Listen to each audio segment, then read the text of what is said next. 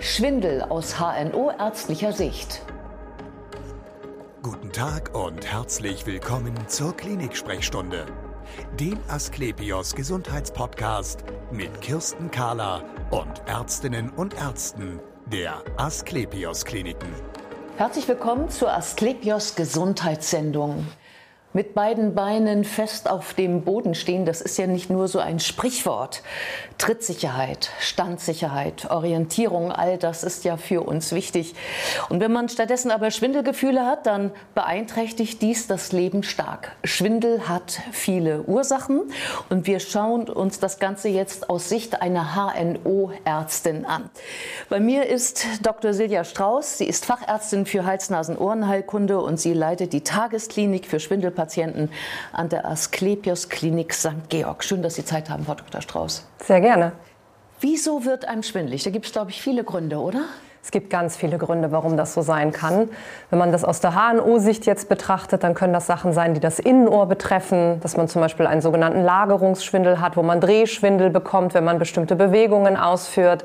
Es kann aber auch sein, dass es eine Anfallserkrankung des Innenohrs ist, eine sogenannte Meniere-Erkrankung oder dass das Gleichgewichtsorgan sogar mal ausfällt und man eine sogenannte Neuronitis vestibularis hat oder einen Vestibularausfall. Aber es kann auch ganz, ganz andere Gründe haben, die nicht aus der HNO kommen, aus der Neurologie zum Beispiel kommen, nach Schlaganfällen oder Durchblutungsstörungen des Hirns, aber auch aus der Psychosomatik, dass es psychologische Probleme gibt, die zu organischen Symptomen führen. Und da steht Schwindel ganz weit vorne. Aber es gibt eben auch ganz andere Sachen, die eine Rolle spielen können, wie internistische Sachen, Blutdruckerkrankungen äh, oder aber auch Herzprobleme. Aber noch viele, viele mehr. Hui.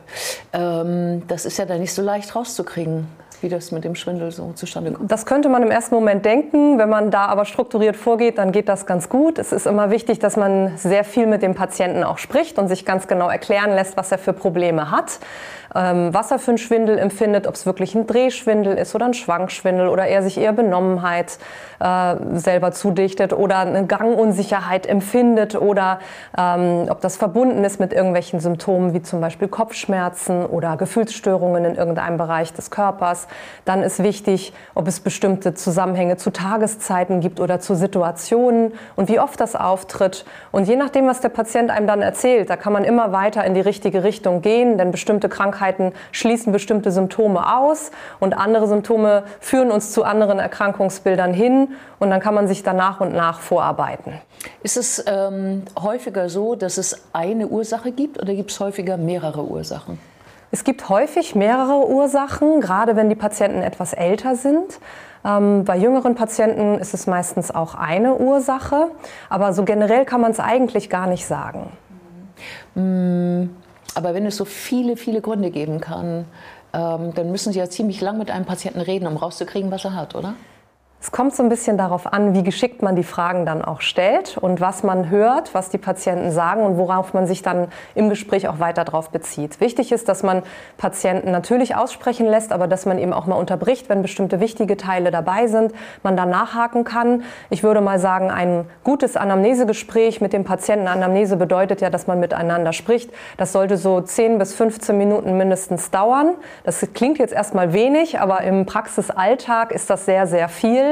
Ähm, und nach dieser Zeit, es reicht ja nicht nur reden, muss man natürlich auch untersuchen, sowohl körperlich als auch durch apparative Methoden. Das heißt also, wenn ich mich jetzt an Sie wenden würde, an Ihre Klinik, an Ihre Abteilung was wäre das dann? Wäre das eine Sprechstunde, in die ich zuerst ginge? Genau, also bei uns läuft es so ab, dass Patienten mit Schwindelbeschwerden sich bei uns melden, dass sie gerne einen Termin hätten. Dann lassen wir die auch schon mal vorab Unterlagen ausfüllen. Die kriegen Anamnesebögen zugeschickt. Da füllen die uns aus, was sie für Beschwerden haben. Dann können wir schon mal so ein bisschen sehen, wohin die Reise geht. Äh, schicken uns Vorbefunde auch zu von anderen Fachärzten, wo sie schon waren oder von Bildern vom Kopf oder oder. Und dann bestellen wir uns die Patienten in die Sprechstunde ein. Dafür haben wir einen speziellen Slot immer, wo wir jeden Tag äh, einige Patienten sehen.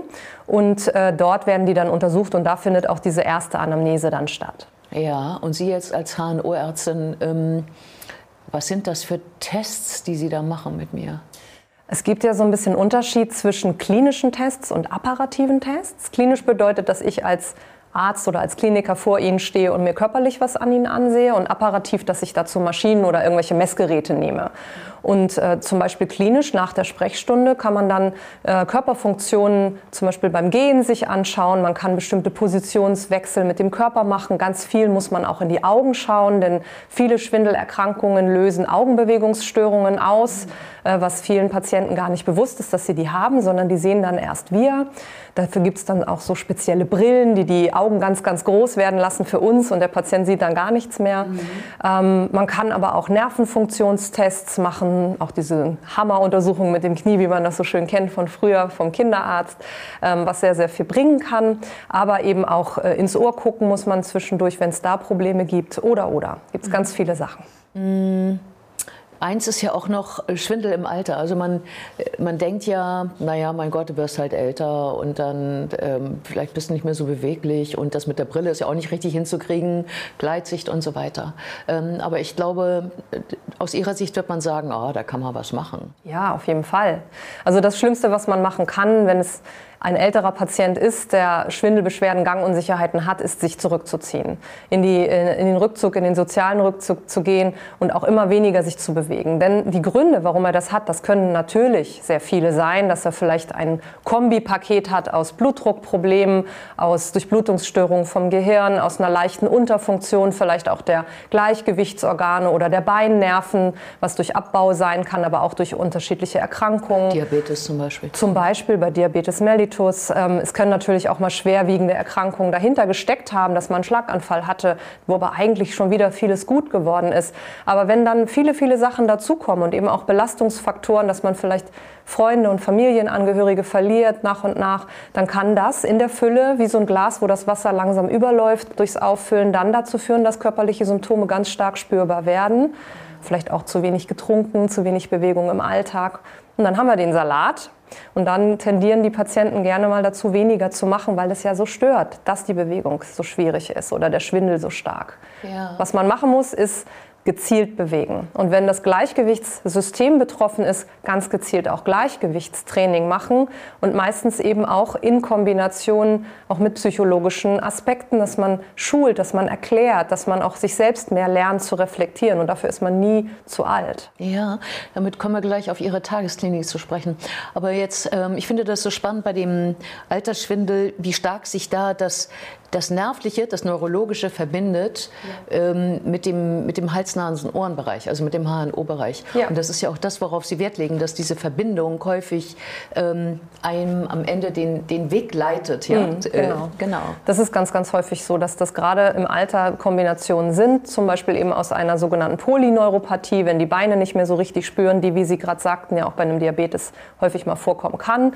Und eben auch eine Unterfunktion der Gleichgewichtsorgane, einer Vestibulopathie, Therapie, ähm, die dann eben auch im HNO-Bereich eine Rolle spielt. Also das sind häufig äh, Sachen, die äh, man gezielt dann auch miteinander angehen muss und auch erklären muss. Das finde ich auch immer ganz wichtig, dass man den Patienten versucht zu erklären, was sie haben, damit sie auch damit umgehen können und äh, bestimmte Sachen tolerieren lernen.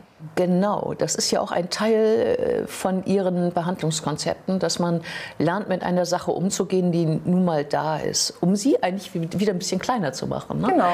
Also, was habe ich mir vorzustellen unter Ihrer Tagesklinik? Wenn wir in den Sprechstunden sehen oder auch vielleicht in unserer Sichtung vorab, das ist ein Patient für die Tagesklinik, dann ähm, können die dort für fünf Werktage zu uns kommen und die gehen dann nachmittags auch wieder. Das ist natürlich manchmal ein bisschen schwierig, wenn man weiter weg wohnt, aber alles umsetzbar. Man kommt morgens, man geht nachmittags und bekommt bei uns so ein Kombipaket aus physiotherapeutischem Gleichgewichtstraining, aus psychologischer Therapie, äh, das Ganze vor allem in Gruppen und auch aus ärztlicher Begleitung. Also wir führen Gespräche, wir versuchen Fragen zu, äh, zu beantworten, die Krankheitsbilder nochmal zu erklären. Wir schauen mit den Patienten, was ist in der Sprechstunde gelaufen, was ist rausgekommen, was sind die Diagnosen, können wir da noch irgendwas ergänzen, gibt es Medikamente, die die Patienten noch mitnehmen müssen, dann würden wir das zusätzlich empfehlen. Mhm. oder gibt es andere Therapien, die noch zusätzlich zur Therapie in der Tagesklinik nötig sind, dann empfehlen wir die natürlich auch. Aber unser Hauptteil ist, dass wir denen körperlich zeigen, welche Übungen helfen, um Gleichgewicht zu verbessern und Schwindel zu reduzieren und was kann man an psychologischen Techniken anwenden, um da noch Mithilfe zu schaffen und was ist wichtig in der Zukunft, was, muss man beachten, was man beachten muss oder umsetzen muss. Was für Übungen sind denn das? Hm. Das ist ganz unterschiedlich, aber es hat ganz viel mit Koordination des Körpers zusammen mit den Augen und auch Bewegung des Kopfes zu tun. Also beispielsweise ist es so, dass man eine Übung wäre, dass man auf den Daumen schaut, diesen fixiert, den Kopf dabei in verschiedene Richtungen, aber immer relativ lange Zeit in eine Richtung bewegt, vielleicht auch das Ziel verändert und dem Ziel folgt, was man fixiert, wo man denkt, naja, was ist das denn? Das ist ja körperlich gar nicht anstrengend. Nein, aber es ist eine schwere Koordinationsaufgabe vom Körper zusammen mit den Augen und der Gehirnleistung, um dort eben eine Vernetzung auch wieder neu zu schaffen. Und man macht solche Sachen dann im Sitzen, dann wieder stehen, irgendwann gehen wir ins Gehen über, dann geht man auch mal raus, das Ganze, und das ändert wieder was, wenn das Visuelle sich ändert. Also wir bauen da auf und versuchen die Leute damit zu stabilisieren. Kann man sich auch so an eine neue Brille gewöhnen? Das kann man nicht per se so sagen. Es kann helfen, wenn man das macht. Äh, grundsätzlich ist aber eine neue Brille, glaube ich, etwas, wo man doch ein bisschen mehr mit Sehtraining arbeitet als mit äh, Vestibulartraining. Aha, ich habe so gedacht, dass dann, denn auch da ist es ja schwierig, äh, sich zurechtzufinden, so durch die verschiedenen Winkel der Brille. Das stimmt. Ähm, das Psychologische, was Sie eben angesprochen haben, ähm, worauf zielt das dann? Wir möchten, dass die Patienten einerseits sehen, ob durch die Schwindelbeschwerden oder die Gangunsicherheiten schon Belastungsfaktoren entstanden sind, ob es zum Beispiel durch die organische Störung zu Rückzugstendenzen gekommen ist, zu depressiver Neigung, zu Traurigkeit, zu Angst oder auch Aggression. Mhm. Und denen dann eben auch den Patienten anleiten, wie man damit umgehen kann. Äh, aber wir möchten auch Patienten, die vielleicht gar keine klassische organische Ursache zeigen für die Beschwerden, aufzeigen, wo es herkommen kann, was es für Belastungsfaktoren schon vorher gab, die vielleicht seit Jahrzehnten oder Jahren schon bestanden, wo man denkt, na, das kann ich alles wuppen, das ist kein Problem. Ich bin es ja gewohnt, dass ich so belastet bin. Aber wo das Unterbewusstsein vielleicht gesagt hat, stopp, das ist zu viel, du musst jetzt auf dich achten und organische Symptome können dann entstehen und dass wir miteinander erarbeiten, dass sowas möglich ist und was da vielleicht hintersteckt. Ja, genau, man kennt das ja auch so vom Schreck, dass einem plötzlich leicht schwindlig wird. Ne? In, ja. in dem Moment, das ja. wäre so etwas, genau. womit man dann umzugehen. Ähm, Tagesklinik, brauche ich dafür, also bin ich da irgendwie äh, krankgeschrieben oder wie, ist das so im System? Oder was, was brauche ich, ein Attest? Ich? Genau, also was man braucht, um bei uns mitmachen zu dürfen, ist eine Krankenhauseinweisung, eine, eine Verordnung für Krankenhausbehandlung.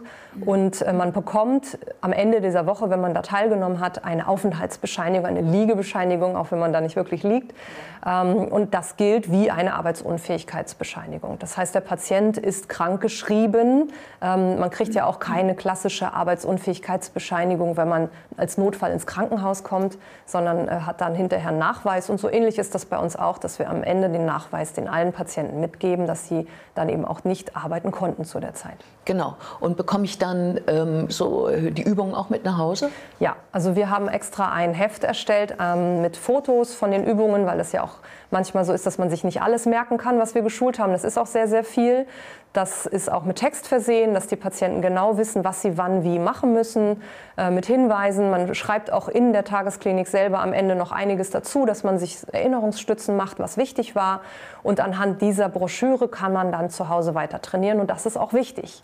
Also wir können nicht in fünf Tagen Therapie komplett dafür sorgen, dass bei jedem alles weg ist. Das gibt es, dass wir Patienten haben, bei denen es wirklich sofort fruchtet und denen geht es freitags so viel besser, wenn die montags da waren. Aber es gibt auch chronische chronische Krankheitsbilder, die müssen weitermachen, weitermachen, weitermachen und das vielleicht sogar lebenslang und nicht nur, um besser zu werden, sondern auch, um einen Zustand zu halten oder nicht noch schlechter zu werden. Das wird häufig nicht berücksichtigt. Man möchte natürlich sehr gerne besser werden, aber es geht häufig auch bei vielen Patienten darum, nicht noch schneller schlechter zu werden. Also Ausdauer zählt, ja. so kann man sagen. Vielen Dank für das interessante Gespräch. Sehr gerne, danke. Und wir sehen uns wieder auf www.astlepios.com, auf Facebook und auf YouTube oder im nächsten Podcast. Werden Sie gesund.